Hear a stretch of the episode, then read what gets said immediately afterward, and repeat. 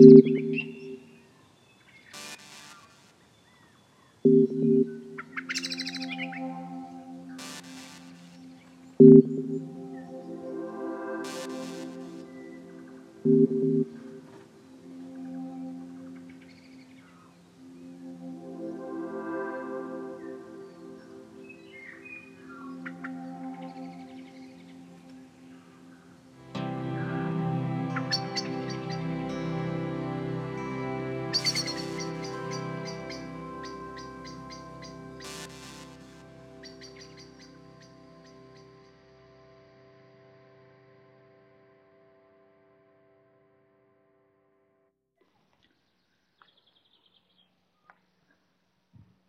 ニュージーランド湖畔の森からお届けする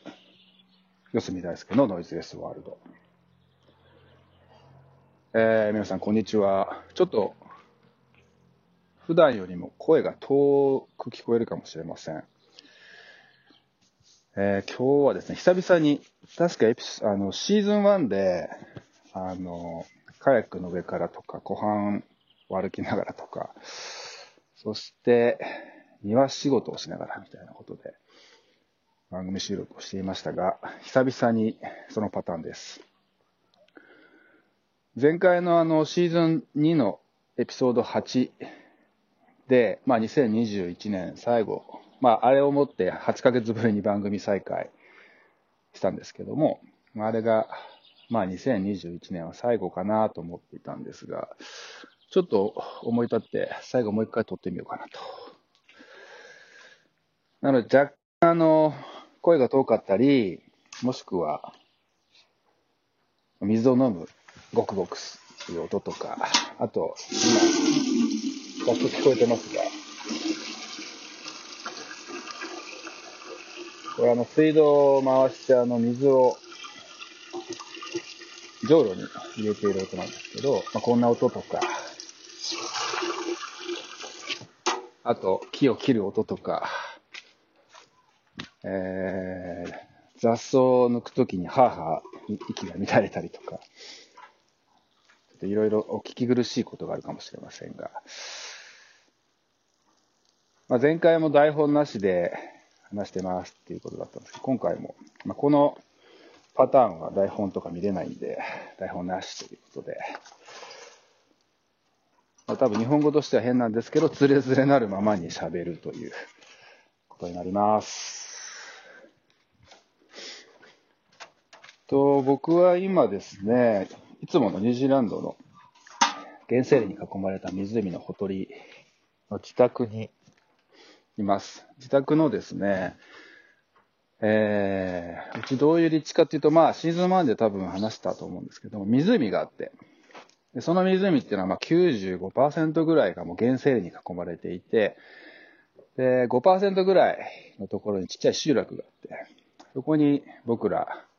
湖畔の住民が暮らしています。で僕の家はその中の一つなんですけど、で、あの、湖があって、まあ、うちはもう本当に水際に立ってるんで、家と言いたいんですが、その家と湖の間にちょっとした森があります。あの5%の住宅エリアの中でも、もう、あの、家から芝生があって、そのまま湖っていうところもあるんですけど、僕はやっぱ森が好きで、まあ、グリーンが好きで、あと、まあ、水ですね。水って湖、同じ湖でも場所によって水質が変わってくるんですね。あ僕、水マニアなので、もう伝わってるかと思いますが、まあ、水質っていうことを考えたときに、やっぱ自分の家の周りも森があった方がいいな。特に家と湖の間に森があった方がいいなということで、そういう立地です。まあ、家があって、ちょっとした森があって、で、ちょっと斜面になって上がって家の方に来るんですね。で、そのまあ、斜面であり、森の部分の中に小道があって、えー、家から逆に行くと家からその小道を下っていって、で、湖の高さにちょうど降りたところに、えー、桟橋が湖に突き出ていて、まあ、この桟橋をお隣さんとシェアして使ってるという、そこに僕のフィッシングボートが止めっぱなしになってたり、その桟橋のあの近くにちっちゃい、あの、まあ、小屋っていうか、まあ、物置ですね。物置小屋。これは正しい日本語ですね。日本語はだいぶ忘れてしまうんで、あの、この番組、あの、結構僕、日本語間違ってたりとか、これ、まあ、よすみさん、これ、変な日本語やけど、まあ、いっか、みたいなツッコミいっぱいあると思うんですが、ご了承ください。そう、あの、物置小屋に、あの、僕が普段、えー、使う釣り道具とか、えー、船で必要ないろんなギアとかがそこに置きっぱなしになってると。で、僕が今いるのは、その湖、まあ、桟橋が突き出た湖があって、そこから森があって、その斜面を小道を伝って上がって家まで来ますと。で、その家の反対側の部分に、えー、庭があるんですね。割とまあ、あの、僕の土地はそんな広い土地じゃないんですけど、えー、フラットな土地があって、そこをもうギリギリまで使い切るという形で、あの、活用してるんですけど、そこの真ん中に今立ってます。で、今午後で、で、朝ごはん、まあいつも通りのモーニングルーティン、夜明け前に起きて、ヨガだったり、白湯を飲んだりっていう、あと、こう、肺を膨らませて、肩甲骨を動かしながらっていう、まあ、呼吸、まあ、ちょっと一種の瞑想のための呼吸でもあるんですけど、僕の場合はこう姿勢を矯正したり、こう自分の心肺心肺機能をこうギリギリまで100%まで引き出すために、まあ、それをすることによって酸素をたくさん体に取り入れて、脳にもたくさん酸素をくれてとか、まあ、いろんなメリットがあってやってるんですが、まあ、いろんなそういうモーニングルーティンを経て、で、息子、まあ、前回お話ししました、4月に生まれた息子のモン吉が生まれる前に、一通り終わらせて、そして、えー、本の執筆に、えー、集中して、午前中一番脳のパフォーマンスが高まるので、で、集中力落ちた頃に庭に出て庭仕事をすると。で、一通り結構もう結構な労働です。これ。一通りまあこんなもんでいいかなというタイミングで、まあ全身汗だく泥だらけで。爪の間も手袋しててもなぜか爪の間に土が詰まって真っ黒になっちゃってみたいな。でも事前に用意してあった水着にですね、ここでもうお隣さんとかも全然見えないんで、あの堂々と水着に着替えてそのまま裸足で先ほどお話しした道経路を逆に辿って、えー、斜面の森の小道を下って、桟橋まで行って、そこからダイブして、あこのダイブする映像、この、ポッドキャストの公開後ぐらいに、インスタグラムに投稿した。まあ、過去何度か上げてるんですが、毎年あの夏恒例の、えー、いい年のおっさんが、えー、パンツ一丁で、まあ、海パン履いてますけどね、海パン一丁で湖へ飛び込むという恒例の夏の 動画を上げようかな。あの、今年やっぱりやめたっていうかもしれませんが。まあ、そんなルーティンです。そして、まあ、湖の中で、泳いで、こう、もう全身筋肉痛になるぐらい体を使うので、まあ、僕結構筋肉痛にならない体質。まあ、もちろんストレッチをやったりとか、ヨガやったりっていうこともあるんですけど、えー、あと、ま、栄養バランスですね。筋肉痛にならない栄養の取り方をしたりするんで、ならないんですけど、まあ、それをより体がこう硬くならないようにほぐすという目的で、ゆっくり湖の中泳ぎます。もうめちゃくちゃ透明で湧き水でできてるんで、真夏ですけど、水は冷たいんですね。その水をひんやりとした感じでクールダウンしながら、えー、しばらく泳いで、そしてあのー、そのままあの、頭とか顔とか体を手のひらでゴシゴシして、で、上がって、で、タオルも使わずに手のひらで水気を落として、そうするとだんだん乾いてくるんですね。で、桟橋の上で太陽に当たりながら、こう、体をほぐすヨガをやって、一通り終わって階段を登って森の中の小道を小道を抜けて家に上がってくる頃には、えー、もう体が乾いてるという感じで、まあこれは僕にとってシャワーと同じなんですね。その後はもう、えー、もしまだ集中力が、まあ、逆にそうやってね、午前中、執筆に、まあ、頭をすごい使って、まあ、集中力下がって、そして庭に出てって話をしましたが、調子いいと、あの、その後、まあ、畑で体動かして、湖で泳いでってことで、こう体、頭がスキーンってすることがあるので、まあ、そのいい状態だなと思ったら、えー、またちょっと執筆に戻ったりします。ただ基本的には、あの、息子モン吉と遊んだりとか、えー、ちょっとのんびりして。っていうのはもうすぐに、うちは夕食が5時なので、えー、夕食を食べて、で、もう、8時、7時、7時ぐらいにはベッド入っても、8時には寝ちゃう。遅くても9時は寝ちゃうという生活を送ってます。あまあなんかこんな感じで、ざっくりと一日、最近の一日のルーティンを話しましたが、今はもうその畑の中で作業している途中です。まあ、前回ね、あのー、4月に、まあ僕にもとっても妻にとっても初めての子供であるモン吉が生まれて、えー、そこからもう育児にフルコミットしてますという話をしました。まあ、今日ちょっと、あの、作業に入る前に、若干その、子育てのことについて、ちょっと話そうかなと思ったんですが、まず、あの、モン吉っていうのはオンラインネームで、まあ、実の名前っていうのは別であるんですね。で、その名前、どういう名前かっていうとですね、まず、あの、まあ、英語圏に僕ら暮らしているので、英語圏の人が発音しやすいっていうのが一つ。なるべく簡単な言葉。というのはもう大輔ってもうね、誰も発音できないんですよね。こっちの人はわかると思うんですけど、四隅っていう名字も、もう何回も聞かれるっていうね。まあ、ファーストネームさえ分かりやすければ、こっちではラストネーム聞かれることってまあ少ないので、ファーストネームが聞かれる回数10だとしたら、ラストネーム聞かれる回数、まあ、名字聞かれる回数は1ぐらいな感じなので、でそういったこう英語圏でも発音できる名前。そして英語的に意味が、変な意味がない。えー、ということは必然的に短い名前になりますよね。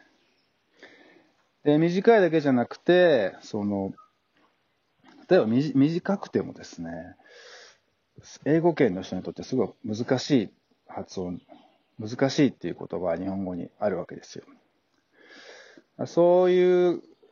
部分も一応考慮して、あ、アルファベット見て誤解なく読めちゃうっていうところに名前を付けてます。あとはですね、あの、男の子か女の子かどっちかわかんない。どっちでも取れる。もちろん英語圏の人はね、日本語の名前だから分かりづらい。どっちかそもそも男か女かわかんないっていうのがあるんですけども、日本人、日本語がわかる人にとっても、あ、これどっちだろうみたいな。そこにもちょっとこだわりました。男の子でも女の子でも、どっちでも、あの、使える名前。まあ、これは、まあ、一つ、こう、僕ら夫婦の考えがあってですね。えモン吉は息子っていう話をしました。それはまあ、あくまで、こう肉体的にな話なんですね。肉体的には男の子であるという。まあ、つまりおちんちんがついているっていうね、ことであるっていうね。でも実際の性自認、本人の自覚として男の子、自分は男の子だ、女の子だ。えー、もしくはそういった性別の認識さえもないっていう、まあ、LGBTQ プラスと最近言われますけども、LGBTQ プラスに入るのかな ?Q に入るのかな？えーまあ、そういったね、つまりその性自認っていうのは今は本当多様で、で、もともとこれをもう当然、急に最近多様になったわけではなく、昔から当然ずっとあって、これいろんな、あの、研究機関が調べたりとか、学者さんが論文出したりしてますけども、まあ、常にある一定の我々はいたんだと、歴史と。ただ社会的にそれをカミングアウトできるかできないかっていうことで、最近どんどんそういう、こう、みんな自分らしく自由に生きるっていうことができる社会になってきて、あ、実は、あの、僕見た目は男なんですけども、中身はこうなんです、性自認はこうなんですっていう、えー、ことをみんなが言えるようになってきた。ただまあもちろんみんなだと言いましたが、まだまだ日本の場合はね、えー、遅れていて、ニュージーランドはだいぶ進んでいて、まだ、えー、同性婚まあ、男性同士、女性同士、もしくはその LGBTQ の間でね、あの、もうそう、男女じゃない、それに縛られず、誰でも性に関係なく結婚できるっていう法律が、まだ世界で一桁ぐらいの国でしか認めてない段階で、かなり早いタイミングで認めてます。かなり自由なんですね。ニュージーランドってはそもそもまあそれ以外の部分でもリベラルで、あの、自由な国なので、まあ、なんかその、モン吉はまあ、肉体的には男だけど、性自認がはっきりするのはだいぶ先になると。だから、なんかもう男らしい名前とかつけちゃったら逆にね、仮に性自認が男じゃない場合、かわいそうだな。まあ、僕とかは、えー、肉体的には男性で、性自認も男性で、性的対象は女性ということで、まあ、いわゆる一般的にはね、マジョリティと呼ばれる、まあ、男性、まあ、ストレートみたいな言い方をした時もありましたけども、典型的な男性っていうことなんですが、まあ、実は、こう性格的にというか、僕のこう、内面的には女性性が強くて、まあ、女性脳みたいなものがすごく自分の中にあって、最近では女性性という言葉が一般的になってきたね。女性性という言葉を使いますが、まあこれ男性の中にも男性性と女性性があって、女性の中にも女性性と男性性があって、みんなそれぞれバランスが違うと。だから LGBTQ プラスのプラスの中には、そのもうグラデーションのように無限のようにこの性には無限の種類があるっていうふうに言われてるし、僕もそう思ってるんですね。僕はその一見ね、まあ見た目もなんか男っぽかったりするし、まあザ男なんですけども、女性性が実はすごい強かったんですね。まあ強いんですね。あの、よく馬鹿にされてました。あの、女子力高いとか、女性よりもなんか、あの、乙女だみたいなことをよく馬鹿にされてたんですけど、これってね、結構日本で生きるには、しんどいんですよ。で子供の時とかそういうの嫌だから、な俺は男だからみたいなこと自分で言い聞かせなきゃいけなかったりとか、やっぱ周りからも男なんだから泣くなとかね、僕すぐ泣いてたんで、めちゃくちゃ泣き虫だったんですけど、男の涙はダサいみたいなね。特に日本ではそういう文化がありました。未だにあるのかなやっぱり、やっぱりこう、生きづらかったんですね。で、だまあ、うちのモン吉にはですね、そういう思いをしてほしくないし、もし、将来、あ、僕、まあ、あの、父親と息子の関係ですけど、ちょっと、なんでしょう。一生の、あの、相棒、まあ、こっちはバディって言うんですけど、まあ、バディでいたいなっていうのもあって、ちょっとチャレンジとしては僕のこと大ちゃんって 呼んでもらおうかなと思っていて、まあもちろん本人がパパとかお父さんって呼ぶだければ OK なんですけど、まあ将来ね、大ちゃん、俺どうも、あの、女性に興味ないと。えー、どうも男性に興味ない。同性愛者だと。自分の性自認としても、自分は女性、どうも女性であると。っていう時に、まあ別に名前、えまあど、ね、名前変えなくてもいいだろうし、ね、あのー、名前そのままでいけんじゃない？みたいなね。で僕はもうね、本当ね、もうね、モン吉がどうであれいいんですよ。あの、え？みたいなことは一切思わないし、むしろもうとにかくモン吉が自分らしく自由に生きてくれれば、もう何でもいい。当然です。こ親の願いです。だから、たまたまに、現時点で分かってるのは、たまたま肉体的には男性であるということだけですと。だからうちは男らしくとか男なんだからとかね。で、早速あの、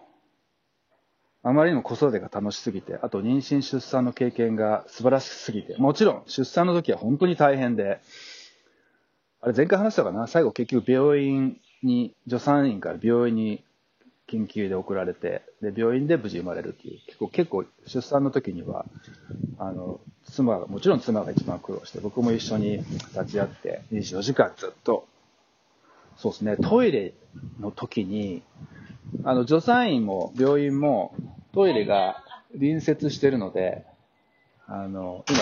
妻が、あおやつできたよっていうことで、あの、ちなみにうち夫婦でも、あの、大ちゃんって妻は僕の声で呼んで、僕は妻のことをまーちゃんって呼んでるんですけど、あの、パートナーだし、まあ、結婚もちろん、法的にも結婚してるので、まあ、夫婦なんですけど、こうなんか、バディでいたいなっていうこともあって、大ちゃん、まーちゃんのニックネームで呼び合ってるんですが、これ別にあの、のろけでもなくて、あの、えっと、なんだ、えっと、イチャイチャトークしたわけじゃなくて、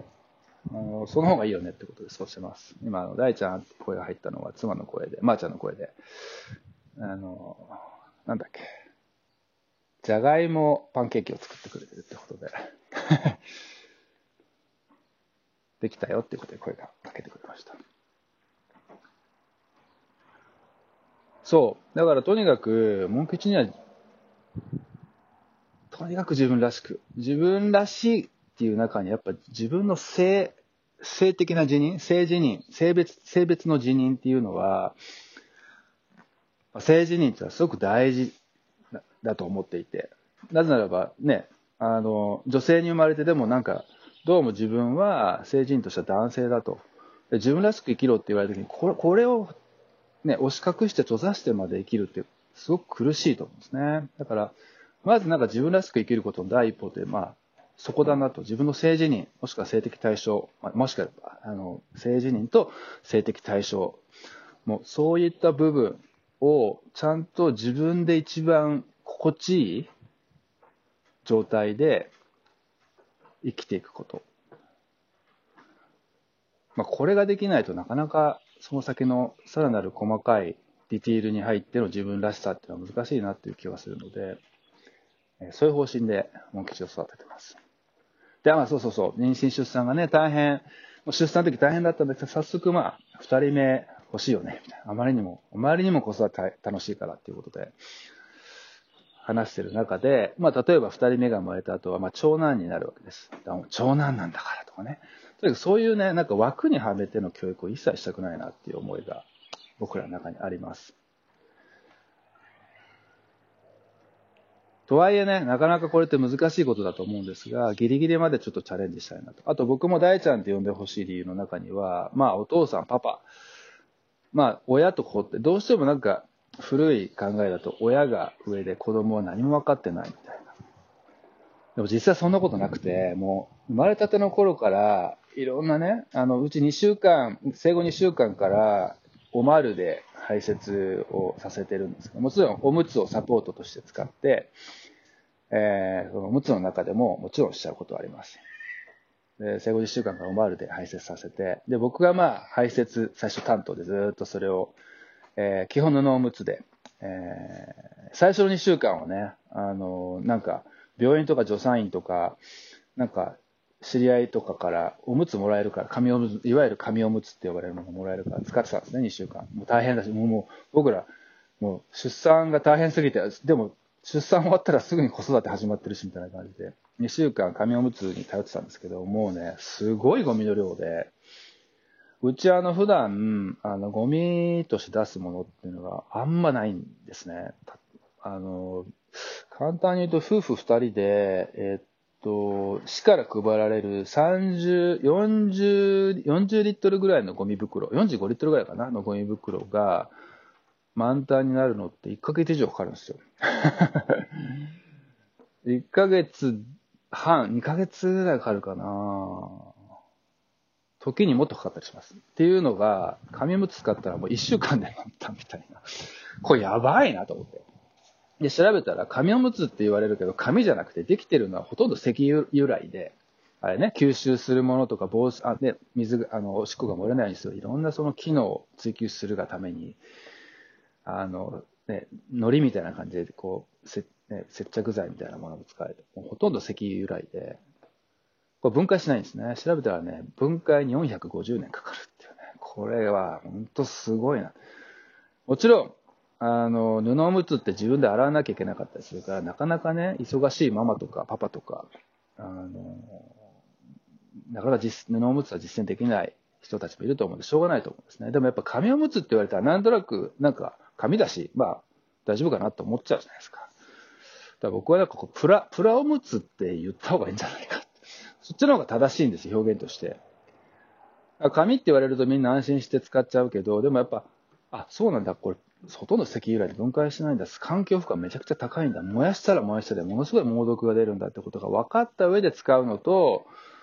そんな一切分からずに使うのって変わってくると思うんで、僕はなんかね、プラウムツって言ったらいいんじゃないかって。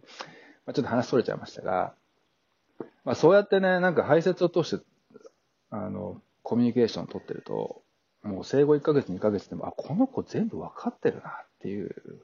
ことに気づきます。だからなんか、あ、ただまだ言葉を話せなかったり、言葉を理解できなかったりっていう、ある部分、未発達な部分があるだけで、まあ全くあの、僕ら大人と変わらないどころが、もっと言うならば僕ら以上にもっと邪念とかノイズがないから、よりまともだなって思うことがあって。だから全然親が長く来てるから偉いとかじゃないなっていうのを改めて、もともとそういうふうに自分は考えていたんですが、いたんですが、改めてそう思ったんですね。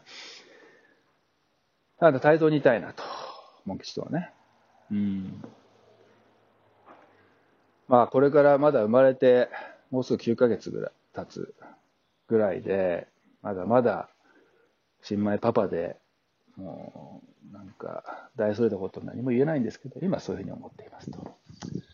まあ、このポッドキャストでは時々こうやって、モン吉のまあ教育方針とかどうやって育ててるかみたいな話とかで、たまにあの、妊娠出産振り返りながら、まあこれ自分のためでもあるんです。あの、あの、ね、十月10日と呼ばれる妊娠妊娠期間、そして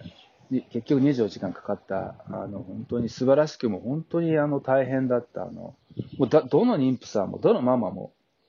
あの、それぞれ、えー、産み方、えー、生まれるまでのかかる時間とか、みんな100人いたら100通り違うんですけども、えー、必ず言えることは、かなり大変な かなり大変な営みであると。あれをやっぱ忘れたくないな、時々思い出したいなというのもあって、その話を、まあ、時々やろうかなと、させていただこうかな思ってます。ただ僕はあの、本当にちょっと記憶力が悪い人なので、あれ？四角さんこれ前聞いたけどみたいなことがある場合はご了承ください。えー、僕がまあずっと今年6年に6年目に入ったオンラインサロンの中では、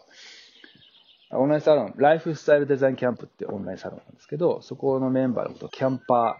ーと呼ぶんですが、キャンパーの仲間たちはみんな、もう慣れ、慣れっこなんです。あ、えっ、ー、と、四角さんまた同じ話してんなとかね。優しいからあんまりそういうことをみんな言わずに、はいはいって聞いてくれるんですが、えー、そのあたりご了承ください。早速あの水を今、ごくりと飲みましたが、今ちょうどあの休憩中にこう話し始めて、まあ、ちょっと歩いたりとかしながらも、庭の中歩きながらも話したんですけど、いよいよちょっと作業を再開しようかなと。あのそう、なんかそうやってね、僕がたまたまこうやって妻とこう授かってね、本当授かり物なので、こればっかりは自分たちだけではどうしようもない。でもたまたまね、天から授かったっていうよりは僕は大地から授かったって感覚が強いんですけどね。大地から授かったこの命を、まあ、育てるという役割を与えていただいたので、こういう話をし、時々、あの、します。でもなんかこれね、自分の息子、息子っていう言葉は一応便宜上使うし、まあ、事実子供ではあるんですけど、でもなんかね、自分の子っていう感覚が薄いんですね。つまり、まあ、当然自分の所有物みたいな感覚はゼロです。で、たまたま、大地から僕らが一時的に扱っているものっていう気持ちの方が強いんですね。そして今、風がこう風向きが変わるときにこうスーッと風を抜け、風が抜けるんですけど、この後大体ちょっと天気が変わるんですね。もしかしたら雨が降るかもしれない。そう、なんか本当に一時的に預かり物がうちに来てるって感じで、逆にだからこそ大事にしなきゃいけないなって。今ちなみにちょっと、去年、ポッドキャストの、あ、シーズン2で話したか。シーズン2で、今回のシーズン2で今年話していたい。庭をずっとリノベーションしてるって、果樹を30分くらい入れましたって話をしたんですが、その果樹の一歩の上にですね、まだちっちゃい果樹、えー、の上に覆いかぶさる大きな木の枝を今切ってます。ミシミシっと音が聞こえたかと思います。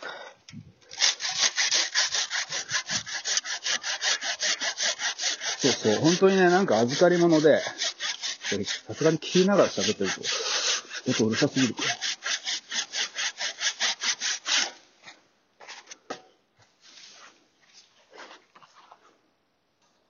で、いつか巣立っていくわけですよ。僕らの元モン吉は。なんかすごいなんかね、僕と妻の直感がたまたま一緒だったんですけど、この子すぐ出てきそうだねっていう。だからそれに備えようみたいな。覚悟しよう。そして、とにかくなんか、僕の、僕と妻の DNA は確かに継承してるんですが、だからといって僕らの体の一部でもないし、もちろんね、僕はお腹を痛めてないから、そういうこと言えるかもしれないですけど、妻も同じ意見、面白い、たまたま僕がちょっとこれごめんねって、怒られるかもしれないけど、ちょっとこういう、こう感覚、こういう風に感じたから言うねって、私も一緒だっていう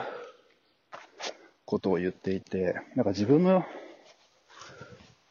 確かにお腹の中にトツキとかいて、出てくる瞬間をももう覚えてるし、僕も立ち会って、この目で目撃しているし、なんだけど、なんかある日突然、玄関のドアがノックされて、玄関のドアを開けたらそこにモン吉がいた感覚って妻が言って、あ、わかるそれ。なんか、僕らの DNA も、あくまでモン吉にとってのプラットフォームであり、うち、我が家っていう家庭も、彼にとってのプラットフォームにしてきた。プラットフォームっていうのはもう本当滑走路ですね。モン吉がいつか自立をする。それいつかわからないけども、早ければね、小学校卒業したぐらいから自立しちゃう子もいるし、遅いと二十歳超えてから自立する人もいるし、で、いつでもいいんです。でもいつか自立しなきゃいけない。その自立をするっていうことを一番教育の方針として迷った時には、どっちが自立する上でだ重要か大事かってことを常に考えて子育てしようって話をしてるんですが、あの、それはなんか、当然、どの親も同じことを考えると思うんですが、僕らの場合、特に先ほどちらっと話した、なんかもう自分たちの子というよりは本当に預かり物だと。だから預かり物だからこそ大事に大事にしなきゃいけない。で、預かり物だから当然自分の思い通りにするとかね、自分たちの所有物のように扱うとかとか、当然そんなことありえないしっていう。で僕と妻もたまたま体がでかいんですね。僕181センチあって、妻はもう171センチ身長があってでかい。もうこの、まあでかい、体がでかいということでいいこともあるけど、悪いこともあると。でもまあ、これ、あの、もう、モン吉諦めてくると。これがお前のプラットフォームだと。これを活用して、知能とかもね、僕とかそんな頭いい方じゃないなかったりするんですが、これももう、使ってくれと。頭がもしいいんなら、いいなりに、悪いんなら、俺の血を引いて、そんなに良くないんなら、悪いなりに生き方があるから、っていうね。だから大事な命を大地から預かってるとしばらく限定、期間限定で。これが子育てなのかななんて話をしています。伝わるかな？でね、なんかその子育てとか、まあ、妊娠出産の話、まあ、前回もして、今日、今回もして、この先もたまにしますって言ってるんですが、なんかちょっと誤解してほしくないのが、なんか、たまにね、日本のおじさんでいるじゃないですか。なんか女性は子供産まなきゃいけないとかね。なんかこう、産め、子子供が産めない人は生産的じゃないみたいな、むちゃくちゃなことを言う、ね、確か自民党だったと思うんですが、国会議員いますよね。あと、足立区かな、東京の。そこでまあ、そういう発言があって、問題になったりしましたけど、まあ、あの、謝罪して撤回してましたが、どうしても日本でそういう古い考え方がまだ残っていると。なんですが、僕はなんかやっぱこう、産まない権利っていうのがね、女性が戦って勝ち取ったもんだから、別に全然、男性であれば全員父になるべきとか、女性であれば全員母になるべきなんて1ミリも思わないですね。特にうちの妻がフェミニズム 勉強して、もともとジャーナリストなんですけども、まあ、その頃から、まあ、フェミフェミニストの道に入って、あの、彼女なりにフェミニズムを勉強してきるってこともあって、僕も一緒にこう、勉強して、っていうかまあ、妻にいろいろ学びながら、えー、日々生活してるんですが、産まない自由っを勝ち取るために女性っていうのはものすごく戦ってきたんですね。で、そこには、もちろん、ああいう、あの、医学の進歩とか、あいろんな後押しがあるんですけど、やはりこう人権として、自分たちの人権を守るっていう概念を持って戦った人たち、先人がいて、だから、もう全然、あの、モン吉のね、性自認の話をしました。そこ、そのその考えと一緒で、とにかく自由だと思ってます。で、僕の周り結構多いんですね。あの、子供を作らないっていうことを決めた、えー、ご夫婦とか、もしくは、えー、男性とか女性、えー、結構います。で、当然、あの、自由に自分らしく、ね、生きてらっしゃいます。そこだけちょっと誤解のないように、えー、話しておきたいなと思って、この女性の権利の話をしました。うん。これはね、ちょっとすごく大きなテーマでもあるので、まあ、そのうち、そのことだけについて、話すことにもちょっとチャレンジしてみたいななんて思ってますが、まだまだ僕勉強不足なので、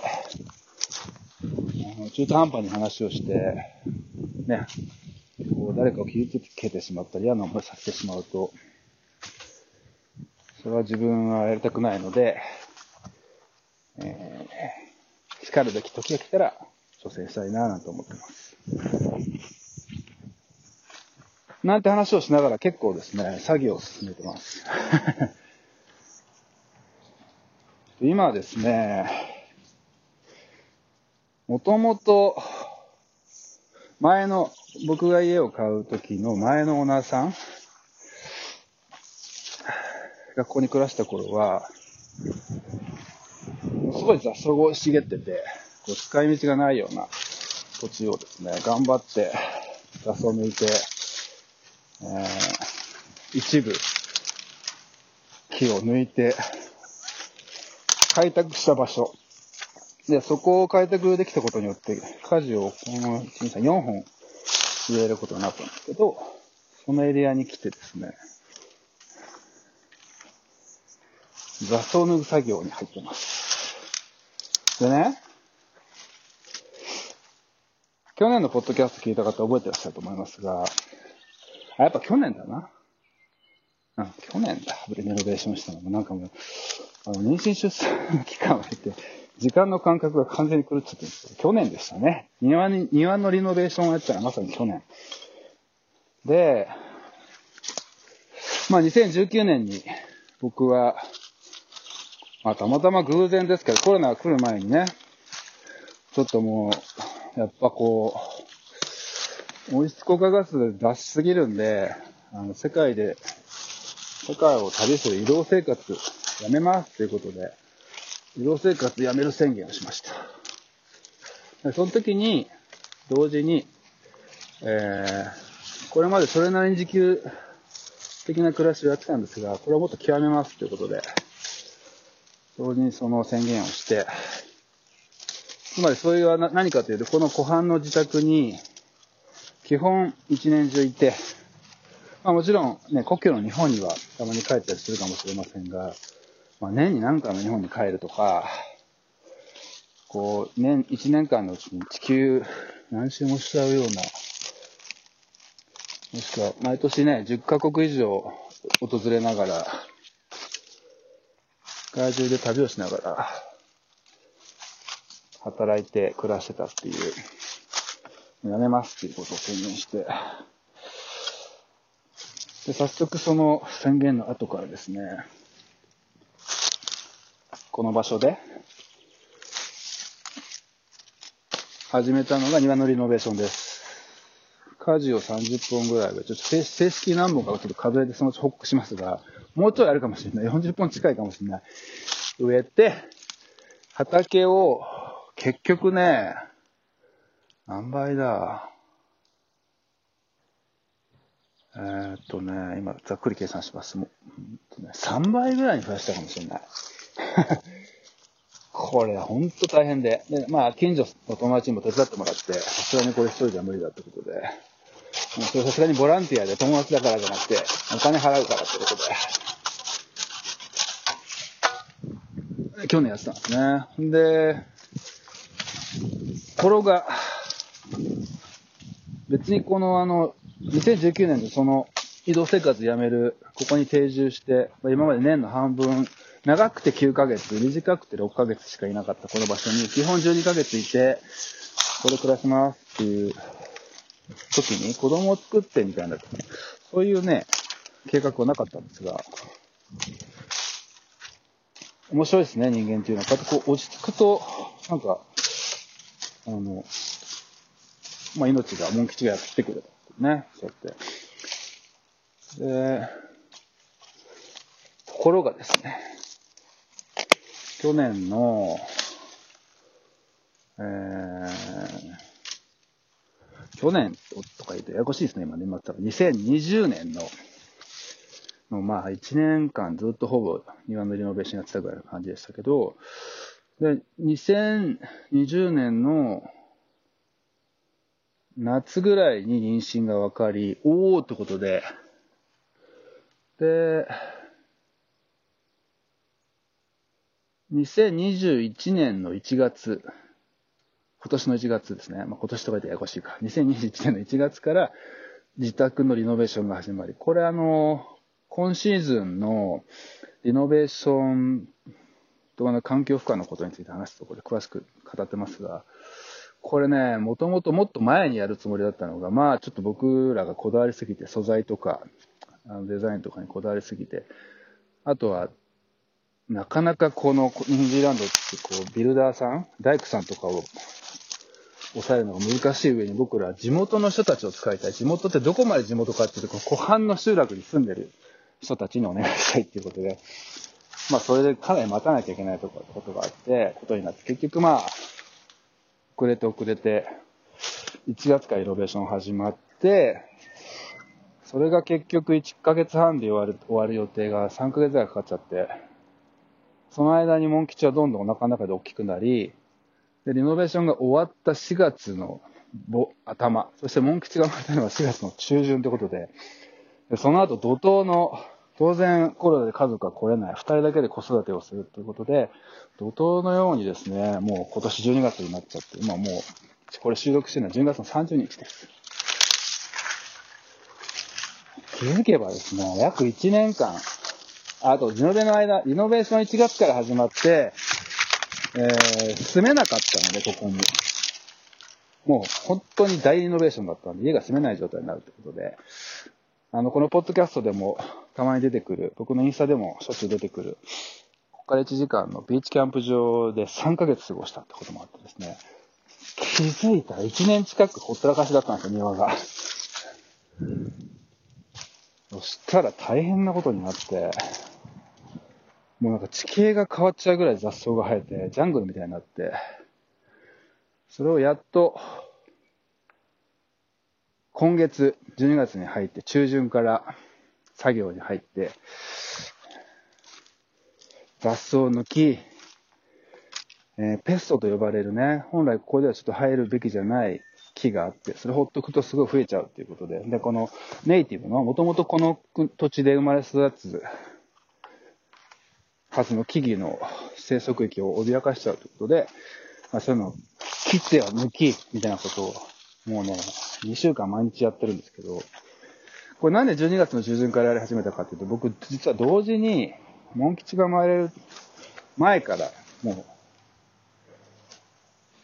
う、もっと言うともう2、3年がかりなんですけども、まあ、僕の人生過去、もう最大の対策、本なんですけど、これが12月15日に完成して編集者さんにお送りして、そこからいよいよやっと庭の作業に入ったっていうことで、ずーっとやってます。だからもうこの2週間毎日先ほど朝起きて、みたいな寝るまでのルーティンをずーっと繰り返してるんですが、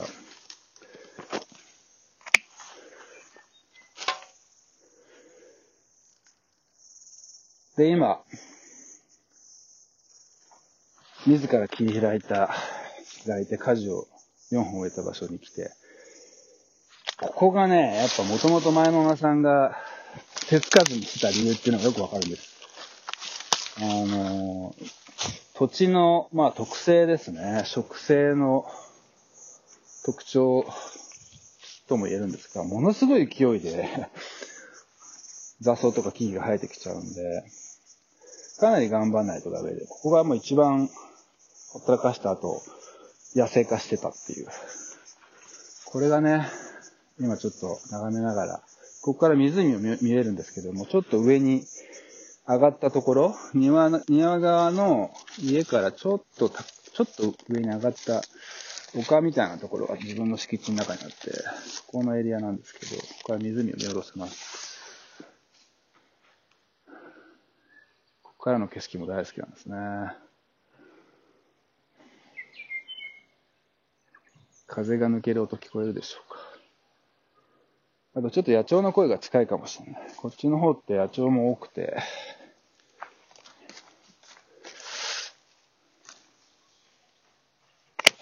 まあ庭の話とかね、去年、今年のポッドキャストで何度か話してきたと思うんで、あのずっと聞いてくださってる方は、ああ、確かその話してたなと思い返してくださったりするかもしれませんが、計画では、一回中断した、そのリノベーションで家を離れて、モン吉の出産で、一旦こう、中断していて、この、庭のリノベーションは、予定では、このままうまくいけば、2022年の1月の中旬には終わるかなっていう感じです。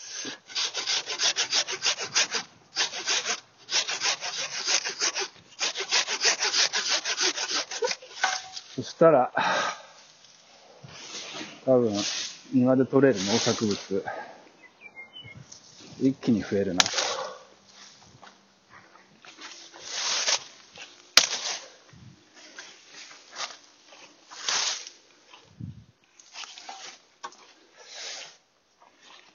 あとそうですね。もうこれ最後、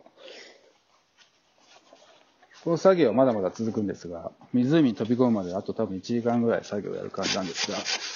番組はちょっと最後終了にしようかなと思います。まあなんかせっかくなんで、今年という1年振り返ってみようかなと。まあ1年振り返るっていうとすごいいっぱいあの話すことあるから、これだけではね、30分とか1時間いっちゃうんで、そんな詳しくそのことを話すわけではなく、なんか軽く振り返るとどうかなっていうレベルで、いきたいなと。まあどうですかね、皆さんにとっての2021年。まあ、結局コロナを収束せずに、えー、変異種が現れ、まあ、ワクチンがかなり普及したことによって、えー、日本ではね、だいぶ収まってたりとか、国によっては再びワクチンが効かなくなって、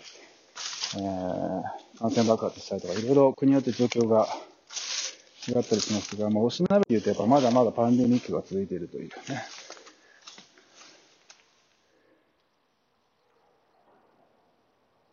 どうですかね、2020年の冒頭にコロナがパンデミック化して、どれぐらいで終わるんだろうかみたいな。皆さん予想したと思うんですが、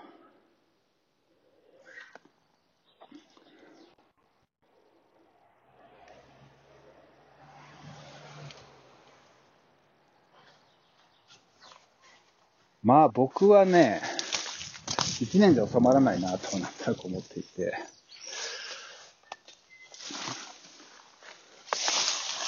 まあ、それぐらい、もしその前に収まって収まってラッキーだぐらいな感じで、まあ全てを、なんか、まあすぐに収まらないし、別に慌ててもしょうがないやっていう判断で、過ごそうってことにして、全てをスローダウン。もともとあの2019年に全てをスローダウンさせたんですが、さらにスローダウン。迷ったらゆっくりな方を選ぶってことで、今年過ごしてきました。で、まあ、良かったな。結局それでまあ、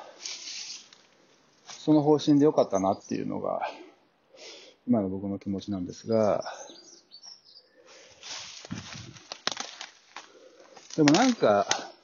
思い返せばですよ。今年振り返ればですよ。まあそういう方針で、今はちょっとパンデミックだしっていうことだったんですけど、まあ、人間って多分、もともとそうやって、すべてが速くなりすぎてただけで、本来、もっとスローだったよなっていうふうに思うようになったんです。これはなんかこの2019年に移動をやめてから僕すごい勉強しようっていうのもあって、実は。で、久々にね、僕本もともと好きだったんですけど、あんまり読まなくなってた。再びこう読書を再開してものすごい本を読むようになったんですけど、まあ人類史というか人類学に類する本をたくさん読んだんですけど、人間ってもう早いってことに関して基本的にはもう対応できないみたいですね。あらゆることに対して。だからまあ、仮にパンデミックが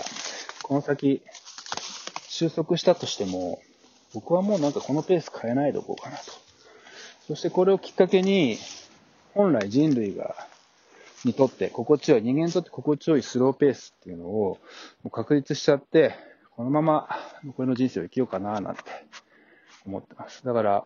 2020年は、まあなんかコロナでこうなんか、僕もさすがに、この番組でね、いろんなこと呼びかけさせてもらいましたが、僕もとはいえ、一喜一憂したりとか、気持ちがザーザーしたりみたいなことがあったんですが、2021年はなんかもう腰を落ち着かせて、あの、生還しながら、どんなことが起きても、乱れないっていうことで、まあ、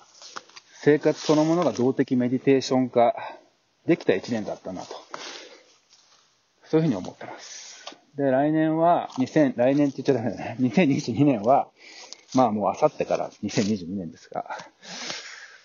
さらにこれを、生活そのものを瞑想化していくっていうことをさらに確固たるものにしていこうかなと。で、仕事せっかく頑張って減らしたので、あの、むやみに仕事はもうやっぱ増やさない。このまま本の執筆とオンラインサロンと自給自足を極めるということと、まあ、あの、お金にはもちろんなりませんが、環境活動。これはまあ、引き続き、自分のペースでやっていこうかなというふうに思ってます。ちょっと久々に長くなっちゃいました。結局長くなっちゃったんですが、えー、最後に名言を。無知の知。これ確かソクラテスの言葉かな。無知の知。つまり自分が無知であることを自覚する知能の高さ。自分が無知であるっていうことを認めるたくない人って結構いるじゃないですか。いやいや、所詮、自分なんて人間なんて、たかが知れてる、できることなんて限られてる。人間が、ね、一番優れた生き物、生き物なんてことは決してない。自分が無知であることを知るっていうことが、ある意味、一番大事なんだよっていうことをまあ教えてくれる言葉なんですが、この言葉を最後紹介して番組を終了したいと思います。最後まで雑草を抜いてますが、ちょっとお聞き苦しいところいっぱいあったかと思いますが、えー、お許しください。では、また次回、お会いするのを楽しみにしています。ニュージーランド、湖畔の森から四隅大輔でした。皆さん、いいお年を、年末年始をお迎えください。そして、2022年は、一緒に、いい年にしましょう。それでは。